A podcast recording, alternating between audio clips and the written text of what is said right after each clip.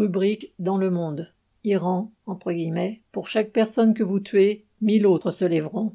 Mohammad Karami, 22 ans, fils d'un marchand ambulant, Mohammad Hosseini, 39 ans, ouvrier, ont été pendus le 7 janvier en Iran. Moshen Sekari, 23 ans, serveur, et Majid Khanahar, 22 ans, vendeur, ont été exécutés en décembre.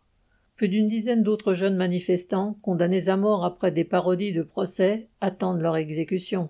Menacé depuis quatre mois par la rue, le régime islamique voudrait briser la révolte en terrorisant ceux qui osent le défier. Signe que le régime estime sa survie menacée, il frappe fort et dans des milieux larges. Les quatre exécutés viennent de milieux pauvres et pieux, longtemps les soutiens de la République islamique.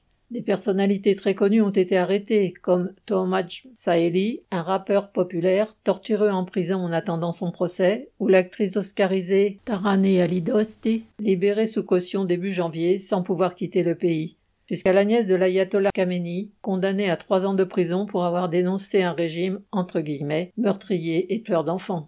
Si le journal Le Figaro écrivait le 9 janvier en semblant presque s'en réjouir, on observe une baisse du nombre et de la taille des manifestations, les vidéos qui parviennent montrent que ces exécutions barbares alimentent la détermination à renverser la dictature. Ainsi des rassemblements se sont tenus dans plusieurs villes, en particulier dans la région d'Ispahan, à Bandar Abbas, au sud du pays, et à Téhéran. Au slogan mort au dictateur s'ajoutait Chaque personne tuée en a mille autres derrière elle. Au Balouchistan, de grandes manifestations se poursuivent tous les vendredis. Des réseaux clandestins de médecins se sont organisés pour soigner et même opérer les manifestants blessés par la police et qui fuient les hôpitaux où ils seraient raflés. Ces médecins prennent les mêmes risques que tous les opposants. Parmi eux, une médecin a été kidnappée et tabassée à mort par la police de Téhéran.